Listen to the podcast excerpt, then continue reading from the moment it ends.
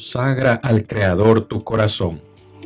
Colma tu vida de mansedumbre y reverencia y capacítate para justificar con tus semejantes la esperanza que el Señor te ha regalado.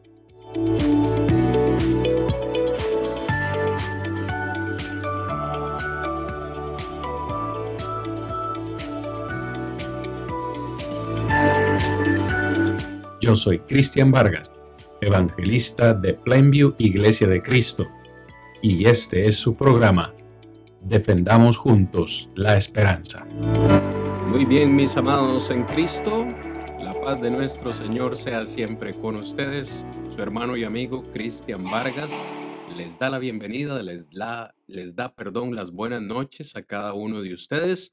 Es un gozo, como siempre lo digo, es un gozo poder estar con ustedes para un programa más de Defendamos Juntos la Esperanza, el programa donde todos juntos defendemos esa esperanza que el Señor nos ha regalado a través de la salvación que Él nos ofrece, a través de su palabra, en la cual meditamos cada lunes.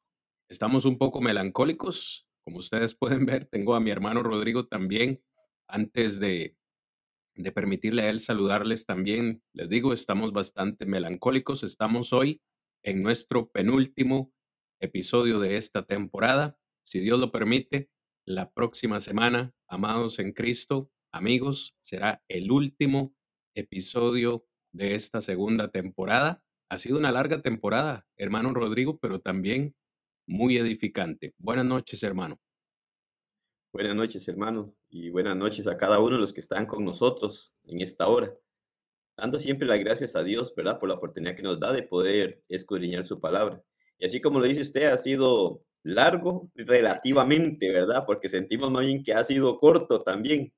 Pero temas muy interesantes que podemos hoy comprender a la luz de la palabra de nuestro Dios que nos ayuda siempre en beneficio. El propósito de Dios es ayudarnos, ¿verdad?, en nuestra parte espiritual para poder conocer las grandes verdades que Él ha expresado a través de su palabra y de esa manera nosotros poder también prepararnos, tener el conocimiento de lo que Dios nos enseña y así poder de esa manera arreglar, corregir cosas en nuestra vida para poder agradar a nuestro Dios cada día.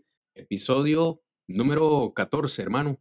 Ya hasta perdí perdí la cuenta, pero creo que andamos por el episodio 14. El día de hoy conversamos sobre un tema muy importante para quienes es el infierno. Hoy vamos a estar basando, por supuesto, esta enseñanza 100% en la palabra del Señor, por eso le recomendamos tener a mano su Biblia para que pueda ir con nosotros a los textos y también un cuaderno de notas para que usted pueda anotar cada una de las cosas que vamos a ir señalando por supuesto, recordando que somos oidores olvidadizos y siempre es importante tomar nota. Hermano Rodrigo, ¿para quién es el infierno? Hemos hablado mucho del infierno. Hemos hablado de algunos conceptos bíblicos del infierno, qué, qué es lo que el infierno nos va a ofrecer o le va a ofrecer a aquellos que van a estar ahí. Así que en esta oportunidad hemos decidido hablar acerca de quiénes van a estar en este lugar. Algunos tienen la tendencia, como hemos dicho antes, a pensar que el infierno es un lugar ficticio, que es un lugar que no existe, que es pura fábula, pero ya hemos demostrado en episodios anteriores que el infierno es real, que el infierno existe y es tan real que fue diseñado con un propósito. Vamos a estar hablando de eso casi que una hora y media, ¿verdad? Que nos resta de lección, pero una vez más, espero que ya todos estén listos y preparados para tomar nota. En primer lugar, el infierno ha sido preparado para el diablo y sus ángeles. Yo creo que esta es la premisa, mi hermano, de aquí debemos de partir, porque como también lo hemos mencionado en otras oportunidades, al parecer el infierno, según lo que hemos estudiado, el infierno fue creado para un grupo en particular y con un propósito también muy particular. Mateo capítulo 25, versículo 41 es el primer texto que vamos a leer esta noche. Quiero pedirle a mi hermano Rodrigo, pues que solamente nos lea el texto porque ya hemos meditado en él, donde se nos dice que el infierno ha sido preparado para el diablo y sus ángeles. Hermano Rodrigo. Entonces dirá también a los de la izquierda, apartados de mí, malditos, al fuego eterno preparado para el diablo y sus ángeles. Amén. Creo que en esta oportunidad, Rigo, es nuestro Señor Jesucristo quien está expresando estas palabras. Y es muy interesante que estas palabras que Él está pronunciando, ¿cierto? Se las va a mencionar a un grupo específico de personas. Mm, me ayuda un poquito, o nos ayuda a todos, hermanos, hermano Rigo, por favor, con el contexto, porque aunque nos está dejando ver el Señor que el infierno es un, es un lugar preparado para el diablo y sus ángeles, también estas palabras se las está dirigiendo a un grupo específico de, voy a decir almas, ¿no? O seres humanos ya resucitados, pero tal vez usted nos, nos ubica un poquito más y nos, nos platica acerca de eso. Sí, claro, es interesante poder, poder ver y tal vez, diría como el pensamiento de muchas personas, porque el pensamiento de muchas personas en realidad, eh, como usted decía hace un momento, es como si el infierno no existiera. Eh, este, el infierno es en esta tierra que se sufre y todo. Sin embargo, en principio, pudiésemos decir nosotros que puede existir algo de lógica en eso, comprendiendo, razonando lo que es Dios, porque muchas veces las personas dicen, este Dios amoroso este, no va a castigar a las personas. No es el punto que no vaya a castigar a las personas, sino más bien que nunca fue el propósito de Dios castigar a las personas. De hecho, aquí nos muestra que el infierno es preparado para el diablo y sus ángeles. Nunca, a pesar de que podemos decir, bueno, sí, Dios conoce todas las cosas, Él sabe todo de antemano, pero el principio de Dios era este lugar específicamente para el diablo y sus ángeles. Sin embargo, también ahora, cuando ya nos narra y el contexto nos habla de dos grupos de personas, ¿verdad? Unos de a la derecha y unos a la izquierda. Bueno, siempre nos enseña que aquellos de la derecha son los que han hecho conforme a lo que él ha ordenado y los de la izquierda, lastimosamente, aquellos que han rehusado hacer lo que Dios quiere que se haga. Entonces dice, bueno, a los de la izquierda, aquellos que han desobedecido, este, van a tener parte también con el diablo y sus ángeles en el infierno, porque nos está hablando el contexto y nos hace ver lo que va a ocurrir después de aquel gran día, ¿verdad? Después del gran día, el juicio final, después de que estemos delante de la presencia de nuestro Dios. Entonces nos dice, bueno, algo importante que debe tener presente todo ser humano es que este lugar nunca fue diseñado para el hombre, nunca fue el propósito de Dios hacerlo para que el hombre fuera allí. Sin embargo, podemos contemplar también a la vez que es un lugar en donde fue diseñado para el diablo y sus ángeles, pero aquella persona que no hace conforme a lo que Dios ha establecido, tendrá parte en ese lugar también. Entonces, en sentido, diríamos, no es que Dios lo hace para que el hombre vaya ahí, sino más bien que el hombre escoge ir allí al desobedecer a Dios, que son cosas muy diferentes que nosotros debemos de, de notar, porque este es un lugar el cual es opcional, diría yo, para el ser humano, como el cielo también es opcional para el ser humano. Es decir, existen este, las dos alternativas. Ahora, yo escojo a cuál de las dos quiero elegir. Entonces, ¿cómo? Bueno, siendo obediente o desobediente a Dios prácticamente, que es lo que nosotros podemos mirar. Entonces, hoy nosotros miramos en esto, en esto podemos ver nosotros lo que es, este, pudiéramos decir una forma de aliento o de alentarnos. Bueno, ¿Qué es el aliento que podemos tener nosotros? Bueno, el aliento de saber que hay una esperanza que Dios quiere llevar a toda persona a morar con Él. Entonces, eso debe animarnos. No poder tener la idea que el infierno es diseñado y que vamos nosotros a ir allí. No, va a depender de nosotros. Eh, lastimosamente hay algunas cosas, bueno, no es el estudio, tal vez en otro de los de las temporadas que tengamos poder hablar tal vez sobre lo que es ¿verdad? El libre albedrío, lo que es el ser escogido por Dios, en donde muchas veces se malinterpreta como si Dios escogió a unos para una cosa y otros para otra, pero no es lo que la Biblia enseña. Más bien enseña que hay dos lugares y que esos dos lugares, el que va a ir ahí depende de la persona y no de Dios en sí, porque Dios hizo lo necesario para que ninguna persona vaya ahí. En primer lugar, nunca lo diseñó para el ser humano. Y en segundo lugar, envió a su hijo para rescatarnos de ir a ese lugar. Entonces, Dios ha hecho prácticamente dos cosas interesantes para el ser humano. Desde el principio no lo hizo para que el hombre fuera allí y cuando ya el hombre entonces peca y está en perdición, Dios viene y da en muestra de amor a su hijo para que el hombre tampoco vaya ahí. Entonces, Dios ha hecho grandes cosas para que el hombre no sea partícipe de esto. Ahora, va a, correspondernos a nosotros ver si queremos ir allí o no. Y entonces, prácticamente el contexto de Mateo 25, 41 nos hace ver este, los de su derecha, los de su izquierda, los obedientes o los desobedientes. Entonces, este, el infierno preparado para el diablo y sus ángeles, sí, pero que también dolorosamente podemos decir hay espacio para el ser humano, pero no porque Dios quiera enviarlo allí, sino porque el ser humano escogería ese lugar para pasar su eternidad. Muchísimas gracias, hermano, por ese, por ese excelente comentario del contexto de Mateo capítulo 25. De hecho, hermano Rodrigo, yo pienso que Mateo 25, 41 incluso nos enseña otra gran verdad. Y esa gran verdad es la existencia del mal, la existencia del diablo. ¿Sabe por qué hago este comentario, hermano? En una ocasión me decía un hermano, yo no sé por qué ustedes en la iglesia de Cristo se la pasan hablando del diablo. Todo es el diablo. Y el diablo tiene la culpa de esto y el diablo tiene la culpa de lo otro. Y yo le decía, hermano, pero es que no podemos negar la existencia tampoco del, del mal. Si, si el mal no existiera, si el enemigo no existiera, textos como Efesios 6, donde Pablo dice que no tenemos lucha contra carne ni sangre, sino contra huestes espirituales de maldad en las regiones celestes, textos como estos, pues serían absurdos. Texto como Segunda de Pedro, si no me equivoco, el 5.8, ¿verdad? Que, el, que debemos estar atentos porque el diablo anda como león rugiente buscando a quien devorar. Y sabe mi hermano Rigo por qué hago este comentario? Porque sí, el infierno fue preparado para el diablo y sus ángeles. Dios no quiere que el ser humano vaya ahí, pero por el otro lado de la moneda, el diablo sí quiere llevarse muchos a ese lugar. Entonces hay una lucha constante entre el bien y el mal. Y eso todo lo entendemos. Yo a veces me pongo a pensar en las películas. Cualquier película que nosotros veamos, este, siempre es como una lucha del bien y el mal.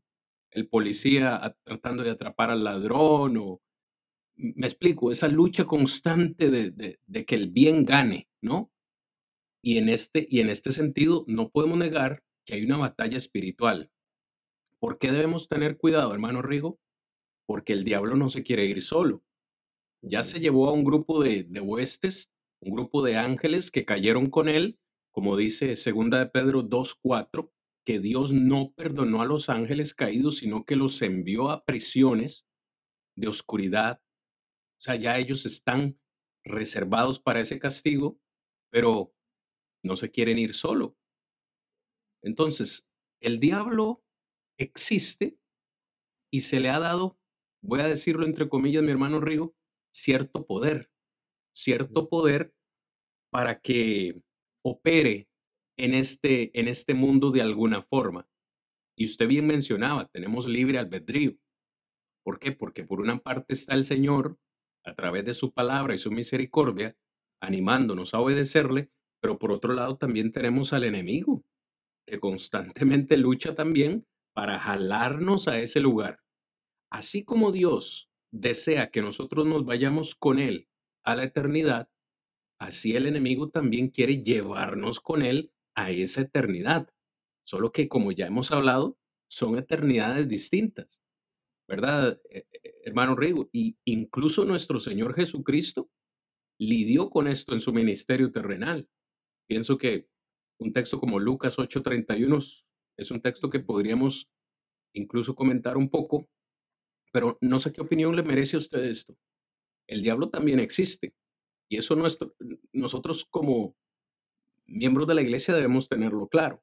Claro, este, e, es algo que se puede mirar, tal vez parece, y muchas veces eh, hasta en fábulas en forma de chiste se hace, bueno, tal vez en nuestro tiempo, ahora no se ven, pero en nuestro tiempo por allá se ven algunas fábulas que salía por un oído como un diablillo, ¿verdad? Diciéndole qué hacer y por el otro como un angelito diciéndole qué no tenía que hacer. De, e, en forma de fábula este, las hacían, pero es la realidad, es la realidad que podemos mirar. Este, es la, maldad existe.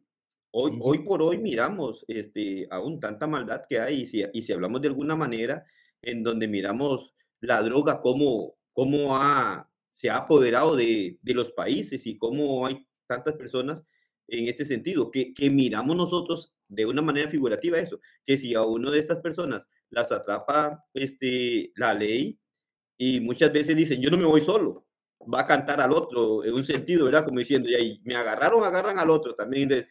Miramos como que e, es el, el, mismo mecanismo de Satanás que al desobedecer a Dios y ser enviado allí, él dice, bueno, si él cree que aquellos son muy buenos, yo se los voy a arrebatar para traerlos conmigo. Entonces, está en esa lucha, en esa lucha.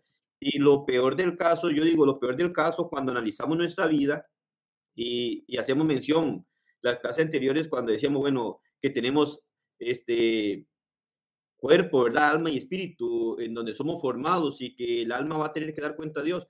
Lastimosamente o difícilmente, este, podemos nosotros como considerar lo que es la parte espiritual como se ve en la parte material. ¿Por qué? Porque en la parte espiritual prácticamente es todo lo que Dios nos ofrece, no en esta tierra, porque esta tierra nos da muchas cosas materiales, pero en el más allá eh, lo enfoca todo en ese beneficio espiritual. Pero vemos nosotros cómo Satanás eh, se llega en ese, en ese poder que tiene, se llega a apropiar de aquellas cosas que son más llamativas al ser humano en cuanto a la carne. Lo miramos en la tentación de Jesucristo cuando tenía este, varios días ya de estar en ayunas y le dice tentando lo que convierta aquellas piedras en pan, ¿verdad? Entonces, busca aquellas cosas materiales. Entonces, cuando uno mira esto y mira el mal y uno dice, si Satanás se atrevió a tentar a Jesucristo para arrastrarlo a lo que él quería, con cuanto más razón no va a estar detrás de nosotros, como decía usted, como dice eh, Pedro en la primera carta 5.8, que anda detrás de nosotros como león rugiente. Entonces, la parte del mal existe y ahí es en donde se hace un poco más difícil o más duro este, el poder agradar, agradar a Dios hoy en día, porque esa parte es la que más nos insiste y en donde la carne ve, siente aquello agradable y, cede a esa tentación para estar lejos de Dios. Entonces, es un problema muy grande y que el hombre debe de considerar esto, que muchas veces nos cuesta verlo, sí, nos cuesta verlo, pero es la realidad que Dios nos muestra a través de su palabra. Hay un gran enemigo, un gran enemigo que usted decía, bueno, entre comillas, poder, pero si nosotros miramos, este, entre esas comillas, cuando lo comparo a Satanás conmigo, tengo que reconocer que tiene poder porque yo contra este ser no puedo. Cuando nosotros miramos que podemos contra ese ser, es cuando Dios está de nuestra parte. Entonces ahí es en donde no soy yo ya el que puede, sino que puedo porque Dios está conmigo y es el que me lleva a la victoria. Entonces, cuando vemos esto, entonces es el sentido en donde se hace un poco difícil y duro, porque si podemos mirar un enfrentamiento entre Dios y Satanás, sabemos que Dios es el que va a vencer, pero eh, cuando, cuando es por medio o a través de nosotros esa lucha, ya no es tanto lo que Dios pueda hacer, sino lo que yo pueda hacer, claro, ayudado por Dios, pero lo que va a determinar esa victoria es la disposición que yo haga en cuanto a lo que Dios me pide. Entonces, es lo que se hace un poco, un poco duro y difícil, pero que hay garantías de parte de Dios, sí, que se puede, sí se puede. Que muchas veces Satanás sigue engañando a las personas hoy en día. A Eva le dijo, no moriréis, y Satanás, ¿verdad? Haciendo mención de que este no moriréis, será invitándola a desobedecer lo que Dios había dicho. Hoy sigue Satanás engañando a muchas personas. Muchas veces le dice eh, de una manera como que, porque las personas muchas veces no piensan a muerte, no piensan en que va a llegar a un juicio final, no piensan en que hay algo más allá. Satanás sigue, sigue inventando e influyendo en las personas. Ah, muchas veces las personas reconocen, sí, sí, yo sé que tengo que obedecer, pero todavía no. Entonces, él va jugando con el tiempo que la persona no tiene, porque el tiempo no es de nosotros. Y entonces, hoy se hace bastante duro y es difícil, pero hay que reconocer, no es tanto ensalzando o alabando a Satanás cuando se habla de este ser, sino más bien para conocer lo que es este ser, para conocer la forma que trabaja y no dejarnos atrapar por él. Pero este, nuestra confianza es directamente en nuestro Dios. Pero Satanás aún, Satanás reconoce el gran poder de Dios. Usted citaba y hacía mención de Lucas 8:31 cuando nos habla de esto y él dice, y le rogaban que no los mandase ir al abismo. Cuando nos habla del contexto, nos habla de aquel hombre, ¿verdad? Que se dice que estaba endemoniado y cuando viene el Señor a sacar este mal, ¿verdad? De él, el mismo Satanás, los mismos ángeles que se han descarriado, que han estado allá, reconocen el poder de Dios y le temen a Dios, pero le temen en el sentido de que ya saben lo que Dios puede hacer, no en obedecerle, porque aún él dice que ellos le clamaban, le pedían o le suplicaban que no los enviara al abismo. Entonces, el abismo no es cualquier cosa, ir al infierno no es cualquier cosa, no es ir a vacacionar, no es pasar 15 días, 30 días, un año, no, sino que es trágico. Yo, digo, las personas hoy en día dicen, no, en esta tierra se sufre y aquí se paga todo. Digo yo, no, sí se sufre, es cierto, sí se sufre. Se sufre de una u otra manera. Los cristianos sufrimos. Los que, estamos, los que están apartados de Cristo sufren, sí, de una u otra manera. Pero ese sufrimiento que cualquier persona puede experimentar en esta tierra no es comparado al sufrimiento que está más allá. Entonces, allá es algo más trágico, más difícil. Eso es lo que nos puede ayudar a nosotros, puede ayudar a la persona a reconocer lo que, lo que Dios con tanto amor quiere evitarnos a nosotros. Nos quiere evitar un dolor eterno. De manera lastimosa, el ser humano, como dice el profeta, mis caminos no son vuestros caminos, ¿verdad? Este, cuando dice el Señor, y eso es una gran verdad. Lo que Dios piensa no es lo que el hombre piensa. El camino que Dios marca no es el camino que el hombre marca, pero el camino que el hombre marca lo marca, como usted decía, prácticamente influenciado por el maligno para ir por un camino incorrecto. Pero Dios tiene un camino marcado para que ninguna persona llegue a, a experimentar esto. Y entonces, bueno, los mismos ¿verdad? Los mismos, aquella misma legión de ángeles eh, que están, le suplican que no nos mande el abismo. ¿Por qué? Porque conocían que existe, conocían que es una realidad, conocían que eso es un lugar que no es ficticio, no es una fábula, sino que sí, sí se conoce que existe y ellos lo sabían muy bien. Y es lo que trata Dios a nosotros de, de advertirnos. Y que una vez más hay que enfocar esto, una vez más debemos de mirar que todo alrededor de lo que todo el Nuevo Testamento nos dice, bajo lo que es la demostración de la gracia de Dios para el ser humano, todo, todo el Nuevo Testamento con el sacrificio de Cristo demuestra una, otra y otra vez que nunca es o nunca ha sido la intención de Dios que el hombre vaya a ese lugar, sino que ha demostrado de una y muchas formas cómo evitar que el hombre vaya allí. Entonces, ya no es culpa de Dios, sino que va a correr por nuestra cuenta, como podemos decir, ¿verdad? Yo creo que este primer punto, Rigo, es claro.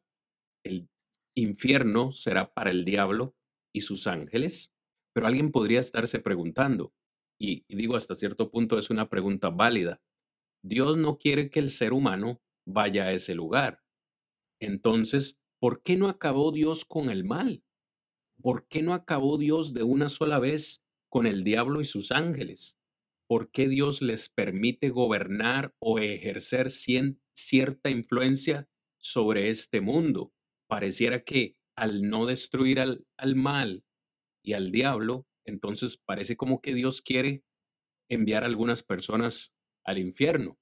Digo, podría ser una pregunta válida, aunque debemos recordar que nuestro Dios es un Dios de amor, es un Dios de justicia, es un Dios misericordioso que nunca va a hacer nada en contra de su propia naturaleza.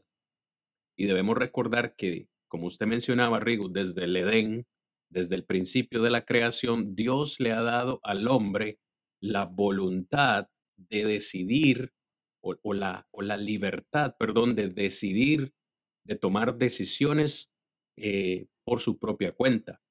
Tanto a Adán y a Eva se les dijo que debían o que podían comer de todos los, árboles del huerto, excepto de uno.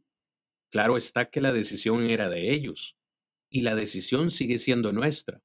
Imaginémonos por un momento, Rigo, qué hubiese pasado en un caso hipotético, que Dios destruye a Satanás porque lo pudo haber hecho, lo destruye por completo y le deja sin influencia en este mundo. Es decir, en este mundo no existe el mal. No existe el mal. ¿Cuál hubiese sido el resultado de esa decisión de Dios? La respuesta es obvia, ¿verdad, Rigo? ¿Qué, diríamos? Fuera como un robot, diría yo. Únicamente se programa para que haga cierta cosa y nada más. Y, pensar, y pensar así como usted mencionaba esto, igual, ya y hasta podríamos ir más atrás entonces. ¿Para qué entonces poner este, a esta pareja en el jardín de Edén con una advertencia? Únicamente lo hubiese puesto allí, nada más con el objetivo de que hiciera lo que Dios quería. Entonces, en donde este, podríamos mirar nosotros la voluntad que Dios le da al hombre, porque en realidad, como usted dice, es Dios le da, ¿verdad? Al hombre la voluntad para hacer o no hacer, que el hombre escoja qué hace o qué decide no hacer. Entonces, en ese sentido, y ahí no tendría ningún, ningún sentido en el sentido de, valga la redundancia, de que entonces desde el principio hubiera eliminado a Satanás antes de que hiciera lo que hizo y arrastrara a aquel otro poco de ángeles, porque mm. hasta ellos tuvieron la, elección allí para escoger, porque si nosotros miramos, bueno, la escritura dice que, bueno, él se revela y arrastra a otros, ¿verdad? Entonces, ¿quién fue el promotor? Fue él precisamente y arrastró a los demás. Entonces, Dios sabe todas las cosas, de antemano sabía lo que iba a ocurrir, entonces hubiese de antemano únicamente aniquilado, por así decirlo, a Satanás y ni los otros ángeles hubiesen sido afectados. Pero sin embargo nos muestra que si Dios no tiene a los ángeles robotizados, por así decirlo, mucho menos va a tener al hombre de esa manera. Le va a dar la, el libre albedrío, ¿sí? Estoy 100% con usted. Yo, yo para empezar dirían, si no quería que comieran de ese árbol, ¿para qué lo puso ahí? Muchos dicen, está tentando al hombre. No, no, no, no, no es, no es eso. Es que una vez más, como, como estamos hablando, eh, Dios desde que creó al ser humano le dio esa capacidad de decidir y tomar decisiones sabias. Dios siempre ha querido que el hombre escoja serle fiel, no obligarlo a serle fiel si Dios hubiese destruido el mal, pues la única opción que queda es el bien. Y ahí sí, que todos iríamos al cielo directamente. Y el hombre no tendría, no tendría opción de escoger, porque si solo existe el bien, pues, ¿qué escojo? El bien. Pero al haber, al existir el bien y el mal, Dios nos da a nosotros la posibilidad de escoger. ¿Y sabe por qué hago esta, esta intervención, Rigo? Porque el segundo punto que quiero que hablemos esta noche con todos los hermanos que ya están eh, siguiendo esta transmisión es que el infierno será también para todos los desobedientes, no solo para el diablo y sus ángeles. Para el diablo y sus ángeles se creó este lugar, el infierno. Pero, como Dios le ha dado libre albedrío al hombre, al infierno también irán todos los desobedientes. Tenemos varios textos, hermanos, para compartir con ustedes en esta noche. ¿Qué les parece la parábola del trigo y la cizaña? Tal vez la podamos leer, eh, Rigo, en Mateo capítulo 13, específicamente versos 40 al 42. ¿Lo tienes, Rigo? Sí, 13, 40 al 42. Sí, mi hermano. Dice, de manera que como se arranca la cizaña y se quema en el fuego, así será en el fin de este siglo. Enviará el Hijo del Hombre a sus ángeles y recogerán de su reino a todos los que sirven de tropiezo y a los que hacen iniquidad. Y los echará en el horno de fuego, allí será el lloro y el crujir de dientes. Ya hemos hablado la semana anterior, Rigo, acerca de, de esta expresión del horno de fuego, del lloro y del crujir de dientes, ese será el destino final. Ya sabemos que es el infierno, pero según este contexto, ¿quiénes serán enviados a este lugar? Según usted lee, dice el verso 41, el Hijo del Hombre enviará el Hijo del Hombre a sus ángeles y recogerán de su reino. Esa frase para mí es uh, tremenda. ¿De dónde será esa escogencia? Recogerán de su reino a todos los que sirven de tropiezo y a los que hacen iniquidad. Fíjese que interesante. Incluso, hermano Rigo, eh, en Mateo 7:21 dice el Señor Jesús, no todo el que me dice Señor, Señor, entrará en el reino de los cielos, sino el que hace la voluntad de mi Padre que está en los cielos. Muchos me dirán en aquel día, en tu nombre hicimos tantos milagros, en tu nombre profetizamos, en tu nombre echamos fuera demonios, pero ¿qué les declarará el Señor? Nunca os conocí. Eh, unimos estos dos textos, Rigo, porque yo siempre he pensado, también quisiera escuchar tu opinión, hermano, también, pero muchos religiosos se van a sorprender el día del juicio final basado en estos dos textos, podemos concluir que muchos religiosos, muchos miembros de la iglesia se van a sorprender cuando Cristo les diga, apartados de mí, nunca os conocí. ¿Por qué será eso? Dice Jesús. Porque en realidad vivieron una religiosidad lejos de agradar a Dios. Entonces, esto es importantísimo porque estamos hablando o poniendo, Rigo, un enunciado principal acá en este segundo punto, los desobedientes. Y con regularidad, hermano, relacionamos a los desobedientes como aquellos que no quieren obedecer el Evangelio, ¿cierto? Como lo vamos a ver en un momento. Pero hay en la iglesia del Señor, hay miembros de la iglesia que son desobedientes también eso a mí me pone a reflexionar, hablo en lo personal, me pone a reflexionar porque como miembro de la iglesia puede ser que yo esté desobedeciendo algún mandamiento del Señor. Como miembro de la iglesia, el Señor me dice a mí, por ejemplo, que debo amar a mis enemigos, solo por poner un, mandamiento del Padre. ¿Lo estoy haciendo? Debo congregarme cada primer día de la semana. ¿Lo estoy haciendo? ¿Me sigue Rigo? Desobedientes, desobedientes creo que aplica a un grupo muy amplio de personas, Rigo. Sí, muchas veces, el, el problema es que muchas veces se, se, generaliza tal vez para ver hacia otros lados. Porque cuando miramos, por ejemplo, Mateo 13 y comparado a Mateo 7, 21, vemos nosotros, podemos mirarlo, digo yo, desde tres puntos diferentes, ¿verdad? Hablando del mundo en, medio, del mundo está la iglesia también. De los que no son parte de la iglesia, vendría a ser aquella cizaña, ¿verdad? Pero también dentro del mundo hay un mundo religioso que cree que por tener una Biblia está ya liberado para poder no ir a ese lugar. Y también está la iglesia del Señor, en donde también este, se puede creer que ya se está salvo, se es salvo con ser parte de la iglesia del Señor. Entonces, hay cosas que, que debemos de examinar nosotros. Ahora, una persona porque tenga una Biblia no puede confiarse, porque Mateo 7:21 claramente nos dice. Ahora, aquí ya podemos encerrarlo, como usted dice, aún miembros de la misma iglesia del Señor. Debemos nosotros también de tener cuidado, porque claramente él dice, no todo el que me dice Señor, Señor, entrará en el reino de los cielos. Entonces, hay algo muy importante. Ahora, tal vez un, punto en lo que usted hablaba de lo del jardín y de aquel este, árbol, cuando dice que de ese no coma. Eh, otra cosa que yo puedo mirar allí, que lo que podemos tomar como enseñanza es que el mismo Dios, al poner al hombre y decirle qué podía hacer, pero prohibirle de esto, podríamos mirar allí como implícito el punto de que está diciendo, bueno, existe lo bueno y existe lo malo.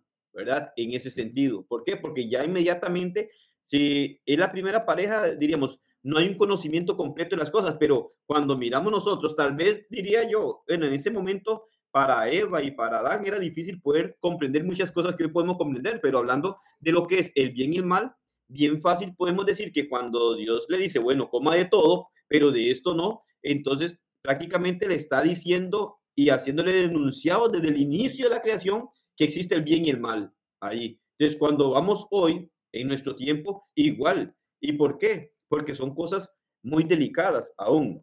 siempre he pensado y digo, pues algunos de nosotros puede ser sorprendidos en el gran día juicio final. Podamos nosotros creer que con ser parte de la iglesia, entonces ya estoy bien. Pero ya hay que profundizar bastante qué es ser parte de la iglesia, ¿verdad? Para poder ver si yo soy parte de la iglesia. Puede hacer que me estoy reuniendo con el grupo de hermanos, pero ya yo no soy parte de la iglesia. Puede ser que yo estoy diciendo que estoy siguiendo al Señor, pero no lo tengo en prioridades en mi vida. Y entonces eso puede dañar mi relación con Dios. Entonces es ahí en donde nosotros debemos de tener mucho cuidado. Entonces, no únicamente ver que los que no son parte de la iglesia son los que van a ser lanzados a este lugar. No, no, no. Bueno, lógicamente, si una persona no obedece lo que Dios establece para ser parte de la iglesia que Cristo fundó, ya tiene el gran riesgo, ¿verdad? De ir allá. Ahora, si es una persona que tiene una Biblia y va y vive su, su vida religiosa, pero no de acuerdo a lo que Dios establece, también está en problemas.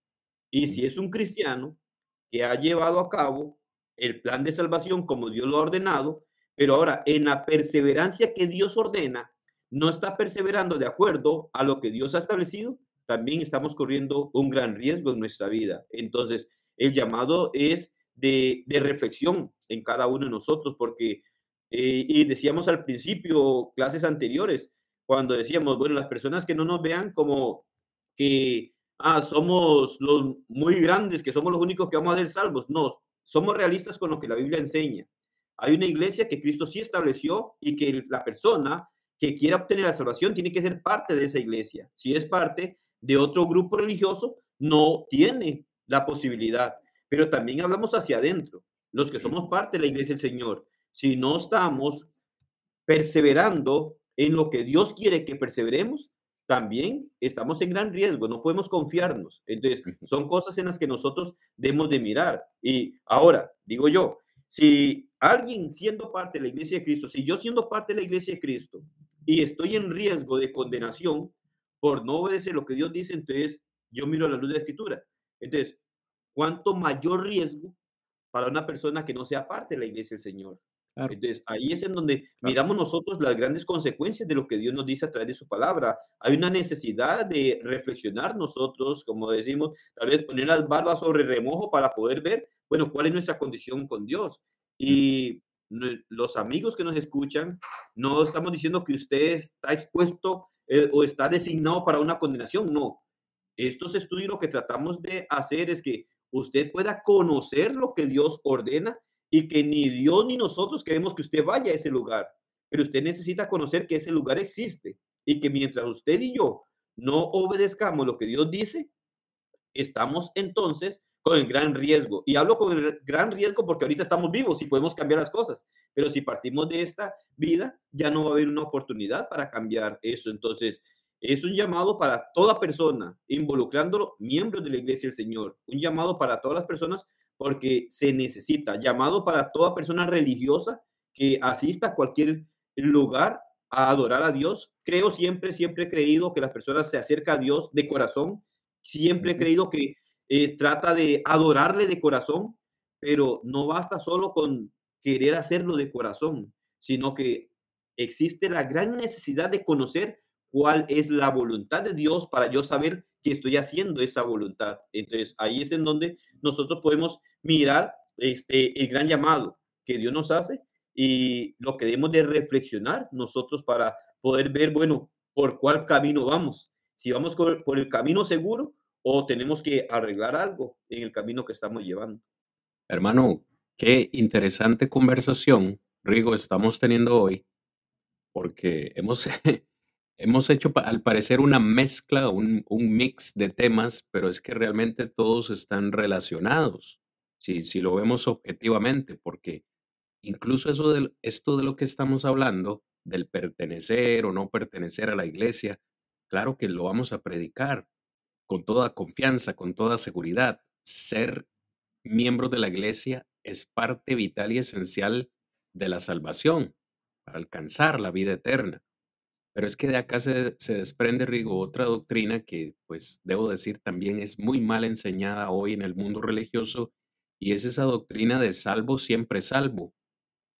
eh, esta doctrina que dice que la salvación no se pierde. Y es interesante, nosotros casi que podríamos continuar conversando esta noche acerca de ese tema, que genera mucha confusión en la iglesia.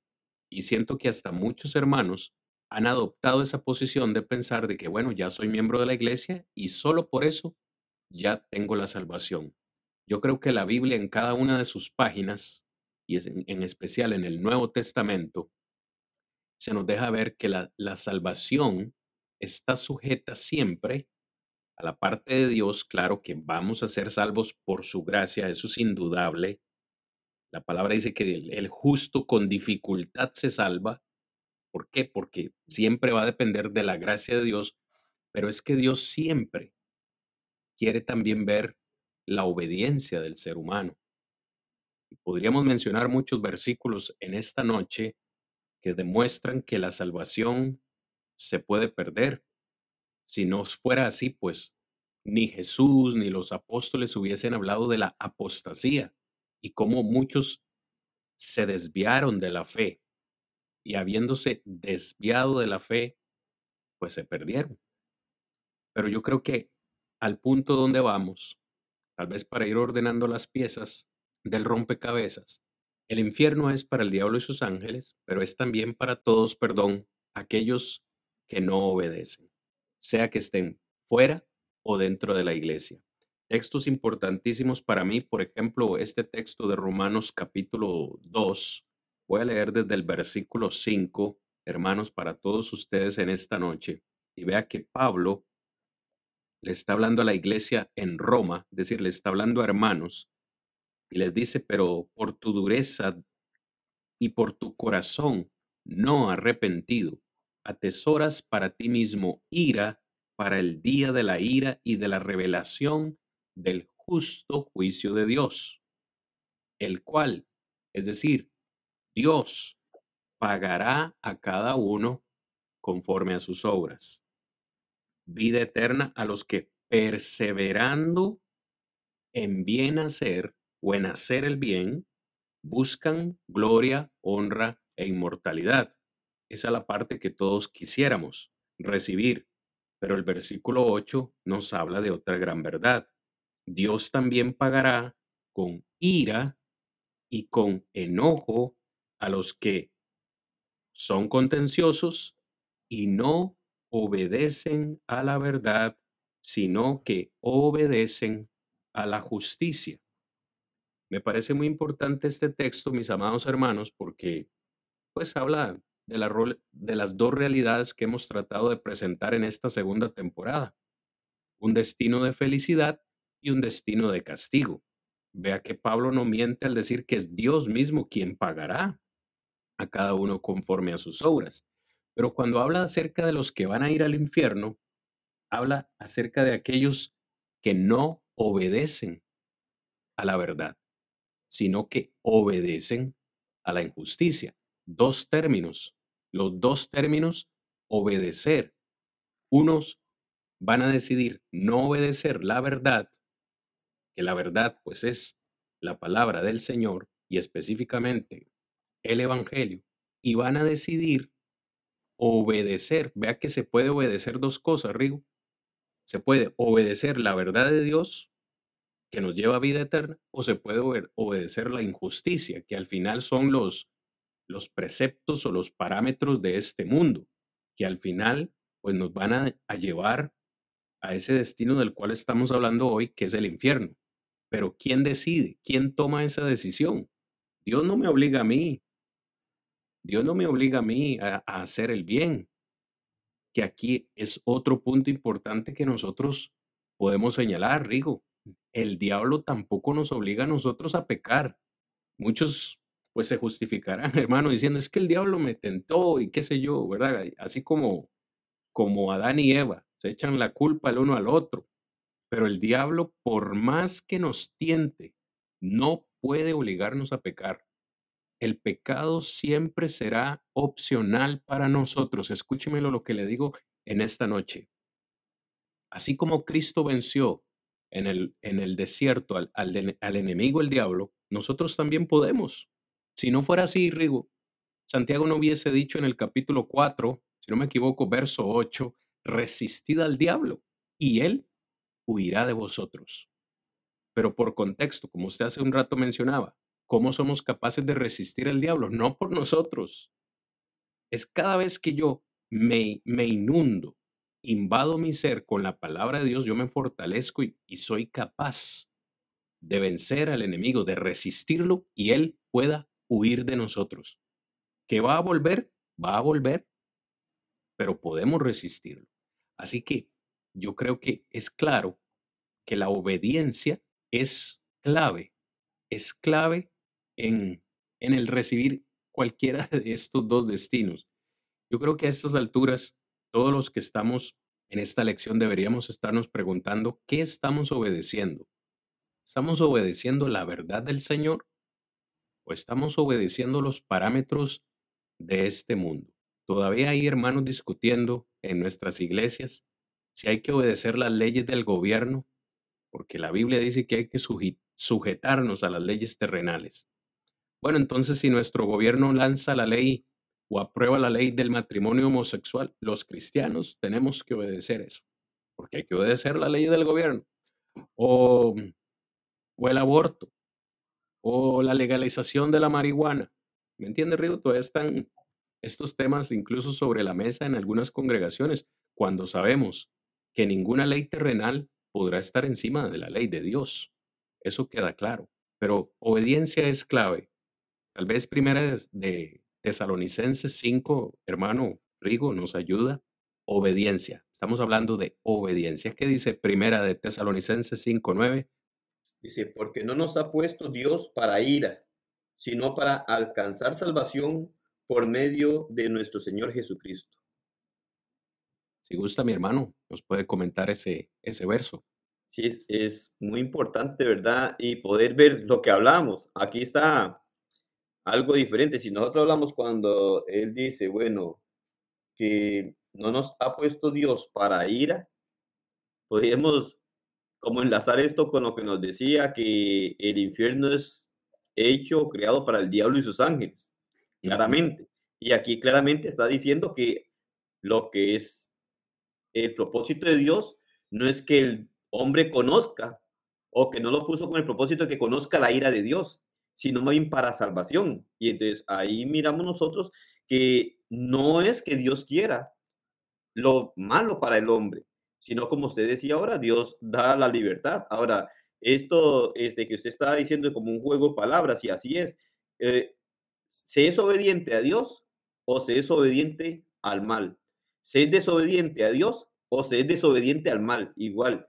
Siempre van a existir las dos leyes. Me recuerdo cuando aquellos querían tentar a Jesucristo y le dice, bueno, el bautismo de Juan, ¿de quién es? ¿Del cielo o de los hombres? Entonces, queriendo tentar al Señor y buscar su beneficio. Sin embargo, el Señor no le responde y le responde de una manera diferente. Bueno, entonces cuando dice, bueno, no podemos, en realidad no pueden contestar lo que Dios quiere. Igual hoy, hoy miramos nosotros, sí, en todos los países hay leyes puestas por los gobiernos, pero también esas leyes que los gobiernos ponen, hay unas leyes que son en obediencia a Dios y hay leyes que ellos ponen que son en desobediencia a Dios. Entonces, lógicamente, el cristiano necesita ubicarse, ¿verdad? Ubicarse en qué es lo que yo voy a hacer. Igual, o, o igual, cuando miramos esto, encontramos hoy también, como decía usted, tal vez no podemos desligar tanto, tal vez son otros temas que se pueden profundizar, y, pero lastimosamente no podemos desligarnos. Hoy, hoy muchas personas establecen y dicen, bueno, así se recibe el Señor y usted está en paz con Dios, poniendo una norma. Pero si esa norma que me están enseñando no es la que Dios ha ordenado, entonces no es para beneficio mío porque se convertiría en desobediencia a Dios. Entonces ahí estaría yo obedeciendo a Dios o obedeciendo al hombre. Y es lo que debo de tener cuidado porque el propósito de Dios claramente, Él nos dice a nosotros en este texto de una manera muy directa, porque no nos ha puesto Dios para ira. Dios no quiere que el hombre lo conozca para ira. Dios no quiere que el hombre lo conozca por ser castigado, sino que claramente nos dice que lo ha puesto para alcanzar salvación. Ahora, que el hombre tenía esta capacidad, no. Más miramos qué es lo que Dios le ha proveído, porque da a su Hijo para que muera en la cruz del Calvario, para que el hombre pueda tener esa salvación, pueda tener esa paz con Dios. Pero el hombre nosotros debemos de comprender claramente que el propósito de Dios nunca es o nunca ha sido castigar al hombre o que el hombre llegue a sufrir consecuencias catastróficas en él, sino que lo que siempre ha buscado Dios es lo mejor para el hombre. Y ya fácilmente lo podemos mirar, los que tenemos hijos, este, ¿qué es lo que queremos para nuestros hijos? Nunca queremos lo malo para nuestros hijos. Y, Dios muestra ese gran amor para con nosotros en, en esto mismo. Y desde muy antes ha demostrado claramente que no quiere que el hombre sufra, no quiere, ni lo ha querido, ni quiere, ni nunca querrá que el hombre vaya a sufrir. Pero, ¿qué ocurre? Siempre están las dos cosas, siempre van a existir las dos cosas. Existirá el bien y el mal, existirá la obediencia o la desobediencia. Eh, existe el ser libres o el ser esclavos. Igual, si soy libre para agradar a Dios, libre del pecado, pues me constituyo esclavo de Dios o esclavo para Dios y no esclavo del pecado. O soy libre del pecado o soy libre de la obediencia a Dios y soy esclavo a, hacer lo que el maligno quiere. Entonces, siempre va a existir eso en nosotros. Y ese punto es precisamente que siempre va a existir las opciones. El hombre va a decidir. Las opciones Dios las pone, las opciones Dios las da. Y es ahí en donde comprendemos nosotros que no tiene robot, Dios no nos gobierna a su placer, sino que nos deja ver esto. Usted decía ahora esto, en donde muchos dicen, bueno, la salvación no se pierde, malinterpretando muchas cosas de la Biblia. Lastimosamente he escuchado también este, eso porque lo escuchamos como los que están dentro. La salvación no se pierde y no se preocupan en tener que hacer lo que hay que hacer. Y lastimosamente he escuchado de muchos que han echado marcha atrás, habiendo conocido la voluntad de Dios, y dicen, ah, pero eh, está, si somos escogidos para salvación, entonces si yo soy uno de los escogidos, tarde o temprano voy a regresar. Como diciendo, ya está automáticamente que yo voy a ser salvo o no. En realidad no. Soy yo el que decido ser salvo o no ser salvo. Si yo no obedezco lo que Dios dice, vendrán consecuencias, ¿verdad? Si obedezco lo que Dios dice, pues vendrán garantías para mi vida, pero es siempre, siempre será algo opcional. Está en nuestras manos. No está ni en las manos de Dios, ya teniendo todo el poder, pero no está en sus manos.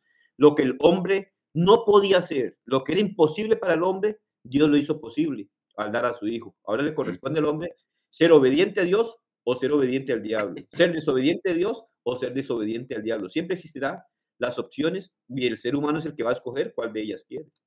Así es. Quiero hacer un comentario. Por supuesto, el que me ama obedece mi palabra. Yo quería hacer este comentario porque hoy estamos hablando de obediencia. Dios espera de nosotros obediencia.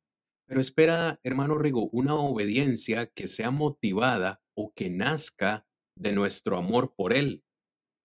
Yo sé que usted tiene hijos, yo tengo hijas y muchos de nosotros tenemos hijos. Cuando nosotros le damos una orden o una solicitud a uno de nuestros hijos, nos gusta que ellos nos, nos obedezcan porque nos aman, porque nos respetan o porque tienen un gran temor, un miedo de que nosotros, perdón hermanos, continúe un poco afectado de, la garganta, eh, les decía, o, nos gusta que nuestros hijos nos obedezcan por, por amor a nosotros, por respeto, o porque nos obedezcan por un miedo, porque los vamos a castigar o porque les vamos a, castigar físicamente. Bueno, yo creo que tal vez no me equivoco en decir que nos encantaría que nuestros hijos nos obedezcan por amor, por respeto a nuestra autoridad, adivine qué, Dios también desea que su creación, nosotros como humanos, pues también le obedezcamos con amor.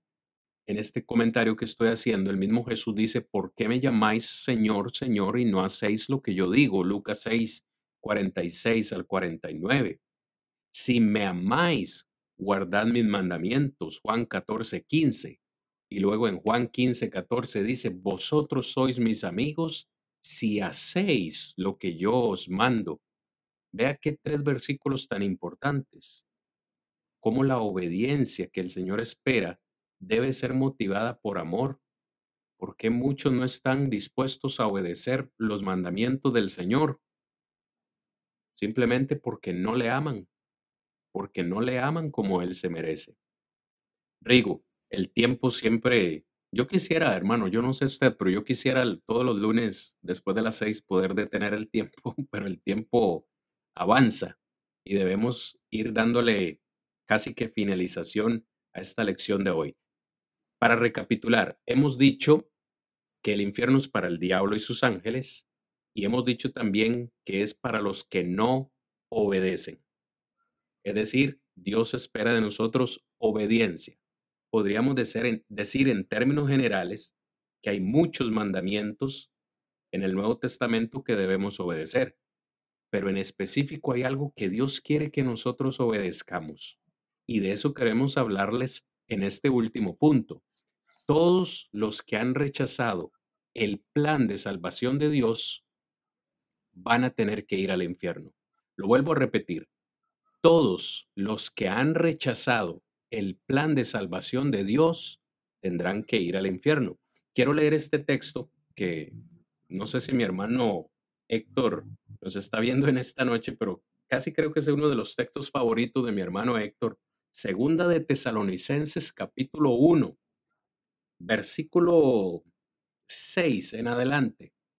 Dice Pablo a los tesalonicenses, porque es justo delante de Dios pagar con tribulación a los que os atribulan, y a vosotros que sois atribulados, daros reposo con nosotros cuando se manifieste el Señor Jesús desde el cielo con los ángeles de su poder, en llama de fuego.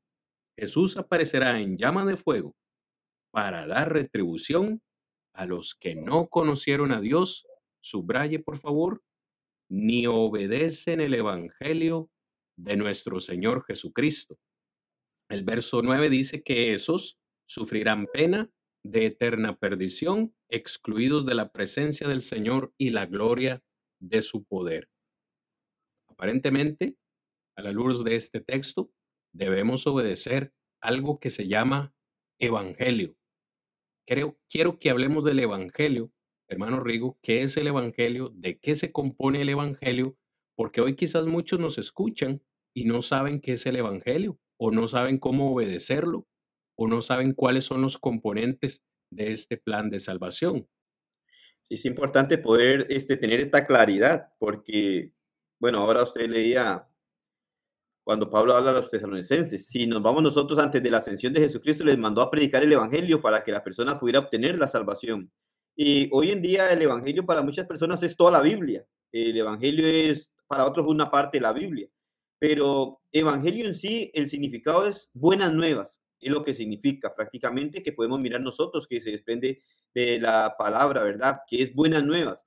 Pero ¿cuál es la buena nueva este, en este caso? Cuando nosotros miramos, por ejemplo, si nosotros podemos considerar 1 Corintios 15, del versículo 1 al 4, este, puede anotarlo usted y puede mirarlo allí, pero hay algo importante en cuanto a lo que el apóstol Pablo le dice a los hermanos en Corinto el versículo 1, él les dice, además os declaro hermanos, él dice, el evangelio que os he predicado, dice, el cual también recibisteis, y les dice, en el cual también perseveráis. Ahí el versículo 1 nos vuelve a hablar del evangelio. Bueno, dice que él a los hermanos allá les predicó este evangelio, le dice que ellos recibieron este evangelio y dice que ellos perseveraban en este evangelio. Sin embargo, igual quedamos, únicamente dice la palabra evangelio, no nos define este, cuál es esa buena noticia.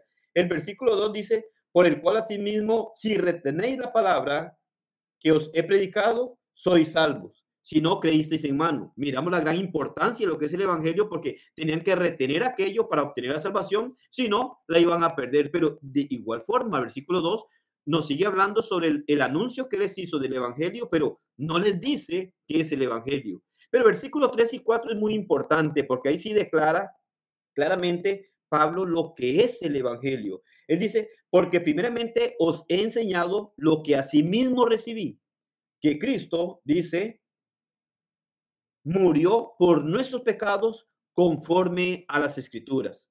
Versículo 4 dice, y que fue sepultado y que resucitó al tercer día conforme a las escrituras. Versículo 3 y 4 dice que el Evangelio entonces, el uno dice que les enseñó el Evangelio, que ellos no obedecieron, que ellos lo retenían.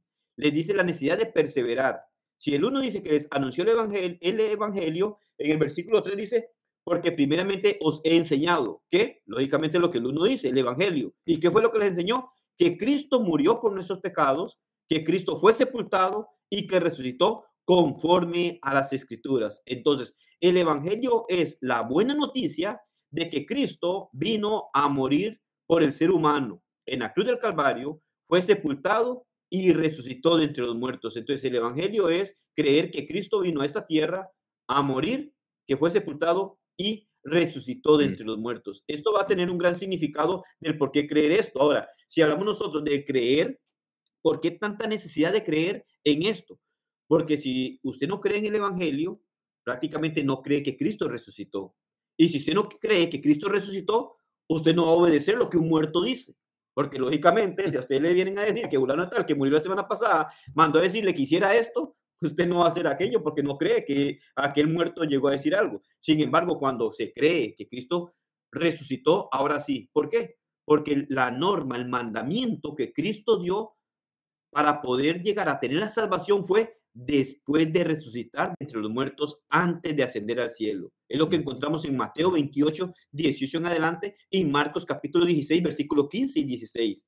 Cristo mandó a predicar el evangelio a toda criatura para que el que creyere y fuere bautizado será salvo. Por lo tanto, tenemos que creer que Cristo sí resucitó para dar la ordenanza de ir a predicar el evangelio y ahora yo sí puedo obedecer, porque creo que Cristo resucitó. Pero si yo no creo que Cristo resucitó, no voy a obedecer nada. Eh, voy a creer que aquello es una historia de quién sabe quién la inventó, diciendo que Cristo dijo eso si él nunca resucitó entre los muertos. Pero la escritura dice claramente que hay necesidad de creer en el Evangelio.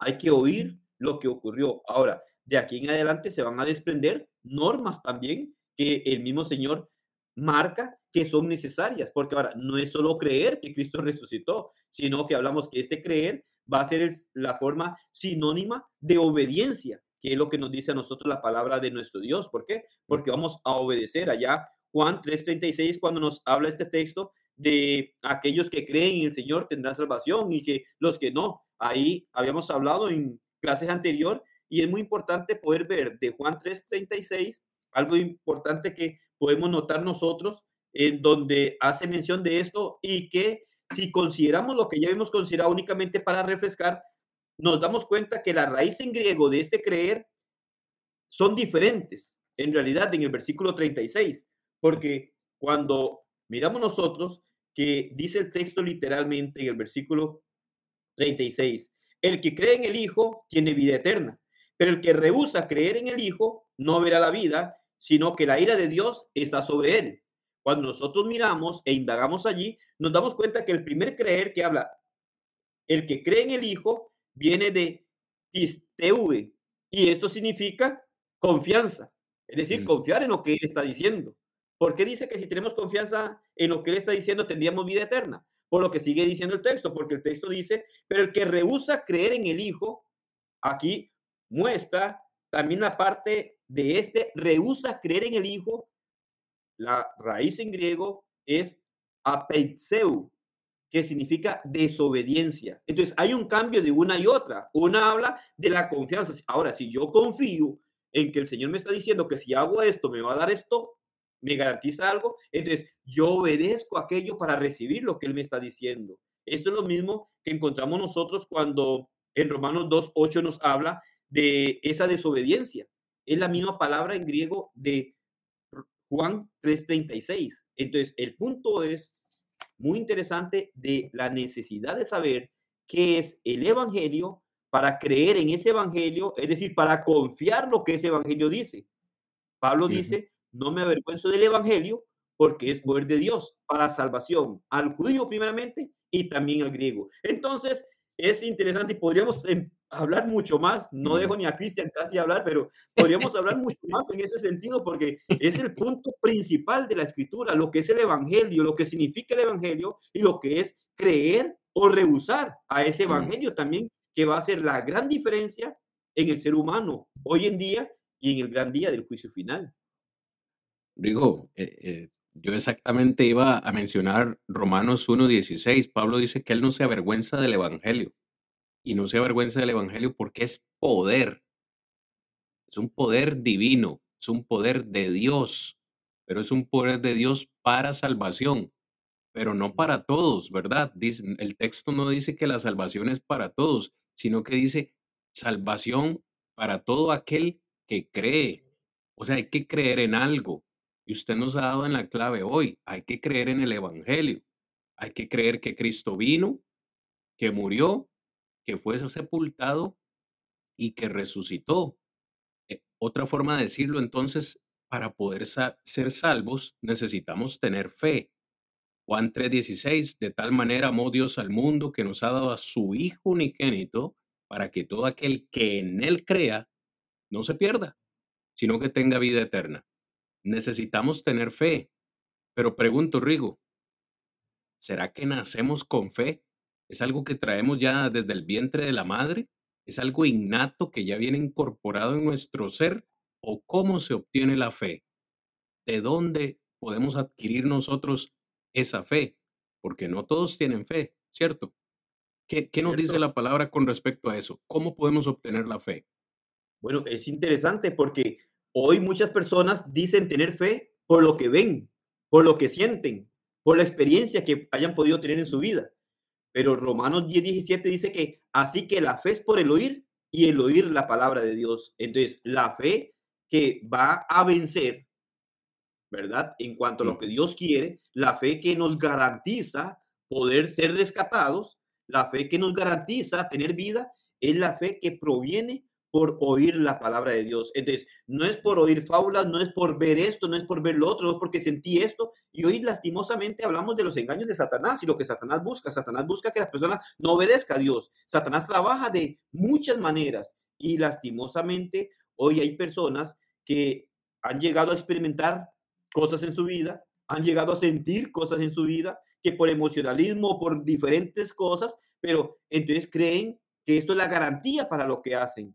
Sin embargo, la palabra es clara y Romanos nos habla claramente el apóstol Pablo diciendo que hay necesidad de tener fe, pero que nadie puede obtener la fe que lo lleva a la salvación si no es por oír la palabra de Dios. Ahí es en donde tenemos toda la seguridad. Usted, Cristian y yo podemos decirle a los que nos escuchan un montón de cosas de acuerdo a lo que pensamos o que creemos. Pero, ¿qué le garantiza a las personas que lo que yo creo le va a beneficiar? Para nada a la persona le garantiza que le va a beneficiar cuando escucha la palabra de Dios, porque ella es la que lo va a llevar por un camino correcto. El hombre se equivoca, nos podemos equivocar, pero la Biblia no. Nadie puede decir que va a obtener la fe necesaria para la salvación por un medio diferente al escuchar la bendita palabra de Dios. Es por medio de escuchar la palabra de Dios que la persona obtiene la fe que requiere para poder agradar a Dios. De lo contrario, no va a poder. Hermano, tal vez esta conversación está excelente y usted, tranquilo, usted hable, yo, yo escucho, yo estoy fascinado acá escuchando esta, esta enseñanza, pero tal vez para lo que nos escuchan, entonces, para poder alcanzar la salvación hay un orden, como Dios es un Dios de orden, ¿verdad? Según yo le voy entendiendo a usted, para poder ser salvo, entonces necesito que alguien me predique, ¿verdad? Porque dice usted que, bueno, no dice usted, dice la palabra que la fe viene por el oír. Yo tengo que oír, pero no oír cualquier cosa, oír el mensaje de Dios, que tiene que ser obviamente transmitido por alguien más. Entonces, necesito que alguien me predique para que esa predicación o esa palabra produzca en mí la fe que yo no tengo. Es decir, esa palabra va a producir en mi fe, pero esa fe debe motivarme a, a hacer algo, ¿no? Porque la fe sin obras es muerta, dice Santiago. Hay que poner a trabajar la fe. La fe que Dios me da a través de su palabra me va a invitar a hacer algo. Entonces, ¿qué más necesito yo hacer para poder ser salvo? Es decir, ¿qué, bien, qué vendría después de la fe? La fe que ahora me ha dado el Evangelio. Hablamos entonces en un punto que esa fe nos lleva a tener esa confianza, ¿verdad? De conocer lo que es el Evangelio. Ahora, si ahora esto despierta en mí la fe de saber que Cristo vino, murió, fue sepultado y resucitó. Bueno, ¿por qué ocurrió esto en Cristo? Bueno, porque Romanos 3:23 me dice, por cuanto todos pecaron, están destituidos de la gloria de Dios. Ahora, como pecadores, estamos destituidos de la gloria de Dios. La gran noticia es que hoy me doy cuenta que el Hijo de Dios vino a esa tierra, vivió acá, murió, fue sepultado y resucitó. La palabra de Dios me dice esto. Ahora, si esto es crear fe en mí. Crea en mí el aceptar y reconocer que verdaderamente yo estoy perdido y que Cristo vino a morir por mí. Entonces, ¿esto qué me lleva? ¿O a qué me debe llevar? Me debe llevar a un arrepentimiento. ¿Por qué? Porque entonces tengo que reconocer cuál es mi estado delante de Dios. Ahora, si yo reconozco que mi estado, esto que produce esta fe y confianza en lo que el Evangelio me dice, de que Cristo vino a morir, a ser sepultado y a resucitar de entre los muertos, entonces me está diciendo que mi condición delante de Dios, según Romanos 3:23, es ser pecador y estar separado de Dios. Romanos 6:23 dice que la paga del pecado es muerte más la dádiva de Dios es vida eterna en Cristo Jesús. Ok, entonces, ahora, esta fe me lleva a saber y a reconocer cuál es mi estado. Ahora, entonces yo vengo y digo, bueno, si este es mi estado, ¿qué es lo que tengo que hacer? Porque me dice que la paga del pecado es muerte. Pero el mismo versículo 23 de Romanos 6 me dice que también hay un regalo de Dios. Dádiva significa regalo. Bueno, la dádiva de Dios es vida eterna. Oh, qué bien. Cristo vino a morir por mí para darme vida eterna. ¿La obtengo automáticamente? No. Romanos 6:23 dice que es en Cristo Jesús. Ahora, yo necesito estar en Cristo entonces. Para poder estar en Cristo, entonces, ¿podrá ser que yo puedo estar en Cristo llevando mi misma forma de vida como me señala el pecador? No. Tengo que tener un arrepentimiento. ¿Y el, arrepentimiento qué es? Simple y sencillamente es un cambio de rumbo en mi vida. Ahora, si yo estoy en el camino incorrecto, el cual señala a Dios y me marca como pecador, tengo que cambiar ese rumbo. Ahora, ¿cómo cambio ese rumbo? Obedeciendo lo que Dios dice. En primera instancia, tengo que tener entonces el deseo de cambiar mi forma de vida para poder lograr lo que Dios me dice. Entonces, ahí vamos nosotros. Muchas veces la persona dice, ah, el arrepentimiento, ¿qué es? Ah, bueno, este, me arrepiento de esto, pero mañana sigo lo mismo. No, cuando nos está hablando de arrepentimiento, simple y sencillamente nos está hablando de un cambio en este caso un cambio de actitud. Podríamos mirar nosotros como un giro en nuestra vida, como un cambio de camino. Entonces, ese es el punto. Entonces, hay necesidad de creer en el Evangelio, ¿verdad?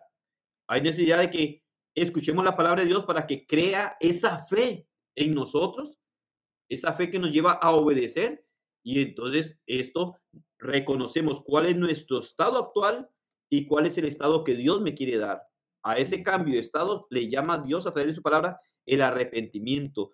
Hechos 17:30 nos habla que Dios, habiendo pasado por alto los tiempos de esta ignorancia, ahora manda a todos los hombres en todo lugar que se arrepientan. Y me llama mucho la atención, claro, está en un contexto allá, ¿verdad? De aquellos que estaban adorando falsos dioses y todo esto. Y le dice, bueno, Dios habiendo pasado los tiempos de esta ignorancia, bueno, lo pongo en este tiempo igual. Toda persona que nos está oyendo, podemos decir que ha ignorado esto, pero ahora ya no lo ignora, Ahora, Dios pasa por alto los tiempos de esta ignorancia. Ahora, ¿qué es lo que le demanda? Que se arrepienta. ¿A quiénes? ¿En dónde? El texto dice, a todos los hombres en todo lugar. Entonces, no hay distinción de personas delante de Dios y demanda y ordena a todos en todo lugar que se lleguen a arrepentir. Wow, qué tremendo, hermano. Pareciera ser, bueno, pareciera ser no, es un proceso. Es un proceso, un proceso. que, que, vaya, demanda algo del ser humano también, digo, porque es importante hablar de esto, Rigo, porque mucho se nos ha predicado y hemos sido bombardeados de que, de que ya Dios todo lo hizo, ¿no? Vamos a ser salvos por gracia y, y el ser humano no tiene nada que hacer, pero bueno, los textos que hemos ido viendo en esta noche nos demuestran que, que sí hay una parte del ser humano que, que debe ser realizada, escuchar el Evangelio, creerlo. Ahora usted nos habla de arrepentimiento, un cambio de vida, un cambio de mentalidad, corregir lo que estamos haciendo mal para reemplazarlo por, por lo que Dios desea en su palabra. Según entiendo también en, en Romanos capítulo 10, versículos 9 y 10 se nos invita a confesar nuestra fe en el Señor, que también somos muy respetuosos. Hermanos y amigos que nos escuchan esta noche, somos muy respetuosos, pero debemos decir, no hay un solo versículo en la palabra que nos diga que somos salvos por recibir a Jesús en el corazón. No, no somos salvos por recibir a Jesús solamente en el corazón o por creer solamente en Él. También hemos enumerado varios aspectos y, esta parte de la confesión de fe es importante. Creo que Pablo dice que si confesares con tu boca que Jesús es el Señor y creyeres en tu corazón que Dios le levantó de los muertos, serás salvo.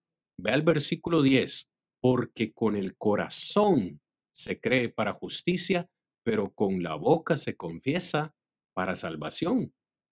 Es decir, no es una confesión de pecados donde usted va a ir a confesarle sus pecados a otro hombre, no. Es una confesión física y verbal con su vida de que su fe ha sido puesta en Jesucristo, de que usted cree que es su Salvador y que es su único medio para alcanzar esa salvación. Pero una vez más, Rigo, creo que la historia no termina ahí. Después de la confesión, ahí hay un paso muy importante que hay que hacer, que hay que cumplir y que en el mundo religioso de hoy se nos ha, parece que se ha borrado de la, de la historia se han borrado de la historia de estos versículos que hablan acerca de este, este siguiente paso del plan de salvación. Sí, en realidad es importante poder tal vez enfocar algo. Hablamos de la necesidad de creer en el Evangelio, ¿verdad? Para tener salvación. Pero no nos dice que ahí tenemos el perdón de pecados, que es lo que separa al hombre de Dios. Nos habla de la necesidad de tener fe, que es por medio de la palabra de Dios para obtener salvación. Pero no nos dice que ahí tenemos el perdón de pecados. Hablamos de la gran necesidad de arrepentirnos para poder obtener la salvación, pero no nos dice que tenemos el perdón de pecados. Se menciona, este último que usted mencionó de Romanos, que nos habla de la necesidad de confesar que Jesucristo es el Señor para poder obtener salvación, pero no una vez más no se nos dice que ahí está el perdón de pecados. Entonces, como usted decía ahora, son pasos o normas que Dios establece para llegar al punto principal. El punto principal es el perdón de nuestros pecados. ¿Por qué? Porque esto es lo que ya nos pone en Cristo y nos pone en paz con Dios, nos lleva a reconciliar con el Señor. Entonces, esto es muy importante. Entonces, necesario estos pasos, sí, pero hasta el momento con ellos no hemos resuelto nada. Con ellos no tenemos solución a nuestro problema con el pecado. Sigue el pecado en nosotros. Pero claro está, si yo creo en el Evangelio, si creo y tengo fe, si llego a tener un arrepentimiento, si confieso, estoy dando los pasos para llegar al punto en donde tengo el perdón de pecados. En Hechos capítulo 2, en el día de Pentecostés, cuando da inicio todo esto, miro de una manera prácticamente todos, todos estos pasos y llega al que marca la diferencia. Porque si usted mira, cualquiera que pueda mirar todo el capítulo este 2 del versículo 14 en adelante, el sermón de Pedro y lo que se da, es lo que anuncia al Cristo crucificado, es lo que menciona, lo que habían hecho. Y, y llega un punto en donde el versículo 36, él les dice, sepa pues ciertísimamente toda la casa de Israel, que a este Jesús, a quien vosotros crucificáis, Dios le ha hecho Señor y Cristo. Esto fue impactante para ellos porque el 37 dice, al oír esto, se compungieron de corazón y dijeron a Pedro y a los otros apóstoles, varones hermanos, ¿qué haremos? Esa es la gran pregunta. ¿Qué debo de hacer para ser salvo? Entonces, cuando llenamos estos requisitos, por así decirlo, pasos que mencionamos anteriormente, nos va a llevar a esta pregunta. Entonces, sí, quiero arrepentirme, quiero cambiar, pero entonces, ¿qué tengo que hacer? Tiene que llegar al bautismo. Porque en el versículo 38, Pedro le responde y le dice a ellos, bautícese cada uno de vosotros en el nombre de Jesucristo para el perdón de vuestros pecados y recibiréis el don del Espíritu Santo. Ahí miramos nosotros claramente el punto principal para estar en Cristo, para llegar a obtener el perdón de pecados. Usted ve que, como hemos dicho, no para señalar, no para criticar, pero lastimosamente encontramos hoy esto. Hoy en día muchas personas dicen, levante su mano, cree en el Señor y es salvo. Otros dicen, haga esta oración de fe en donde usted acepta a Jesucristo como su único y suficiente Salvador y es salvo. Pero yo no veo que Pedro haya respondido esto el versículo 38, Pedro no le respondió esto. Pedro lo que le respondió fue que tenían ellos que obedecer a Jesucristo y que Jesucristo lo que había ordenado es el bautismo para el perdón de pecados. Eso es lo que la persona debe de hacer. Bautizarse para el perdón de pecados, porque ¿qué ocurre en el bautismo? Romanos 6, del 1 en adelante, nos habla en el bautismo yo hago una semejanza de la muerte, sepultura y resurrección de Jesucristo. ¿Que el agua tenga algo mágico? No, absolutamente no pero que el agua, cuando yo bajo a ella, doy mi, mi muestra de fe en obediencia a lo que Dios dice. Eso es lo que hace la gran diferencia. Yo muestro mi fe y confianza en lo que Dios me ha ordenado y soy obediente a lo que Él dice. Y entonces esto hace posible que la sangre de Cristo derramada en la cruz del Calvario limpie mis pecados. Porque muchas veces la persona dice, no, pero ya es la sangre de Cristo, que sí es cierto, es la sangre de Cristo la que nos redime. La pregunta es cuándo hace efecto la sangre de Cristo en la persona. Es cuando yo obedezco lo que Dios dice. Y Dios ha ordenado que yo debo de conocer el Evangelio, que tengo que tener fe, que tengo que confesar, que tengo que arrepentirme y bajar las aguas del bautismo para tener el perdón de pecados. Sin embargo, esto solamente nos pone en Cristo. Falta algo por allí, ¿verdad? Esto nos pone en Cristo. Entonces, ¿qué es lo que continúa esto, Cristian? Cuando nos pone esto en Cristo, bueno, satisfacción en la vida del ser humano porque se reconcilia con Dios, está en paz con Dios, está con la esperanza de obtener una vida eterna, pero ¿será que en el bautismo también se terminó todo? Es ahí donde, donde, hermano, precisamente llegamos al punto donde estuvimos conversando hace un rato, de los que piensan que, bueno, ya dieron el paso de obediencia, se bautizaron, están en la iglesia del Señor y ya solo por eso son salvos. Y he escuchado a muchos hermanos llegar al plan de salvación hasta ahí, pero es que ahí no termina todo. Como bien usted dice, falta algo más. Y ese algo más que espera del Señor hasta que Él venga o hasta que partamos de esta tierra es fidelidad, es perseverancia. Precisamente ese texto que usted mencionaba de Hechos capítulo 2, dice que ese día se bautizaron como tres mil personas. Es decir, tres mil personas obedecieron en el bautismo la predicación de Pedro. Pero ¿qué hicieron esas tres mil personas después que se bautizaron? No se fueron cada una para su ciudad o para su casa y no se volvieron a ver. No, el texto en el versículo 42 dice, y perseveraban en la doctrina de los apóstoles, en el partimiento del pan y en las oraciones. Es decir, esos, esos nuevos cristianos continuaron con la enseñanza, continuaron congregándose, continuaron una vida de comunión y es por eso que en el verso 47 incluso dice que el Señor después de ahí añadía cada día a la iglesia los que habían de ser salvos. Ahora esta nueva comunidad de cristianos se encuentra en comunión, tienen todas las cosas en común. El texto dice que comían todos los días en las casas con alegría y sencillez de corazón, es decir, continuaron congregándose. Me duele mucho eh, hermano Rigo, me duele muchísimo escuchar a personas decir, yo creo en Cristo, pero no necesito ir a ninguna iglesia. Oh, cuán equivocados están. Usted no puede separar a Cristo de la iglesia, ni puede separar la salvación de la iglesia, porque la iglesia es el grupo de los salvos y en la iglesia es donde donde se goza o se experimenta esta salvación que Dios nos ha dado. Entonces, en el bautismo no termina todo, más bien yo diría que comienza una nueva vida, porque ahora somos nuevas criaturas, como dice, como dice Corintios, somos nuevas criaturas en Cristo Jesús. Somos hechos nuevos, salimos de esas aguas renovados con nuestros pecados perdonados para vivir una vida que agrade al Señor. Así que es mentira. Bíblicamente es mentira que la salvación no se pierde, porque yo puedo estar en Cristo, pero puedo desviarme del camino, porque el día, Rigo, el día que yo bajé a las aguas de, del bautismo, el Señor me salvó, pero ese mismo día me gané un enemigo para toda la eternidad, un enemigo de por vida que estaba ahí molestándome todos los días para apartarme del camino. Ese es el diablo que anda como león rugiente. Me, me siguen, hermanos, que hoy nos escuchan. Es por eso que hoy decimos, ¿quiénes van a ir al infierno? El diablo y sus ángeles pero también los que no obedecen a Dios. También van a ir al infierno los que no obedecen el Evangelio. Usted puede estar seguro, usted puede estar segura que va camino al infierno si no ha creído en el Evangelio, si no se ha arrepentido de sus pecados, si no ha bajado a las aguas del bautismo y si no está perseverando en los caminos del Señor. ¿Qué tal si terminamos con un texto, hermano Rigo, que, que nos demuestra todo este plan del cual hemos hablado. Un texto que me fascina, lo vamos casi que a parafrasear por cuestiones de tiempo, pero es, Hechos capítulo 8. Me encanta la conversión de este hombre eunuco que iba hacia Jerusalén a adorar. En el camino iba leyendo al profeta Isaías, Isaías 53. Ya Dios había enviado al predicador Felipe para que fuese y le predicase. Y se lo encontró y le pregunta, ¿entiendes lo que lees?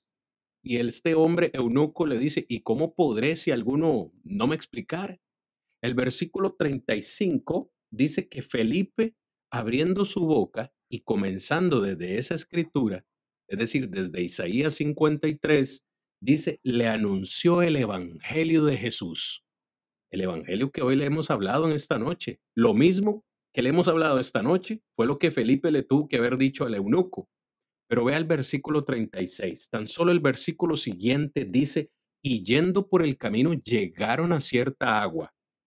Pudo haber sido un río, pudo haber sido, no sé, un mar, pudo haber sido un lugar donde había suficiente agua.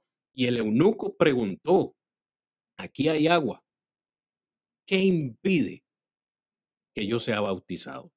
Importante pregunta, ¿verdad? Yo entiendo, Rigo, que si este hombre hace esa pregunta es porque Felipe le habló del bautismo y este hombre quiere ser bautizado y dice, bueno, ¿qué, qué impide que yo sea bautizado? Felipe le dice, nada.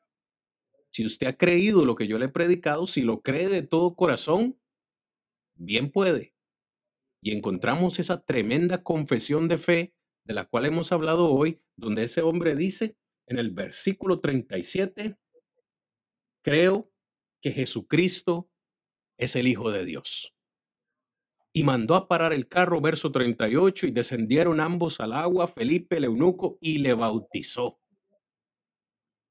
La decisión de ser salvo, Rigo, se debe tomar hoy. Yo no encuentro a ese hombre diciendo, mm, entiendo el Evangelio, está muy bonito todo, pero voy a pensarlo el próximo mes o el próximo año, voy a tomar la decisión, o como me han, me han dicho a mí, cuando yo deje de ser un pecador, me voy a bautizar. No. En todas las páginas del Nuevo Testamento encontramos a hombres tomando la decisión de llegar al Señor el mismo día que se les predicó. Y de hecho el texto termina diciendo, después que le bautizó, siguió gozoso su camino. ¿Por qué? Porque no hay gozo más grande que saber que somos salvos y que estamos en el Señor. ¿Qué opinión? Yo, lo dejé sin palabras ahora yo a usted, hermano Rigo, ya me, ya me, la, ya me las cobré, pero ¿qué opinión le merece el, el texto de Hechos 8? No, es interesante, como usted dice, sí, sí, nosotros empezamos a mirar, bueno, dice que Felipe empezó a hablarles desde aquella escritura, hablando de Isaías, y usted puede leer todo el capítulo de Isaías y lo que decía, y nunca menciona ahí algo sobre agua, sobre bautismo, para que él venga luego a hacer esa pregunta, ¿qué hay agua? ¿Qué impide que yo sea bautizado? Entonces, claramente Quiere decir allí implícitamente que Felipe le habló de la gran necesidad del bautismo y que él comprendió la gran necesidad de hacerlo. Si no, no hubiera dicho, aquí hay agua que impide que yo sea bautizado. Él entendió la necesidad que tenía y así fue obediente a lo que Dios había establecido.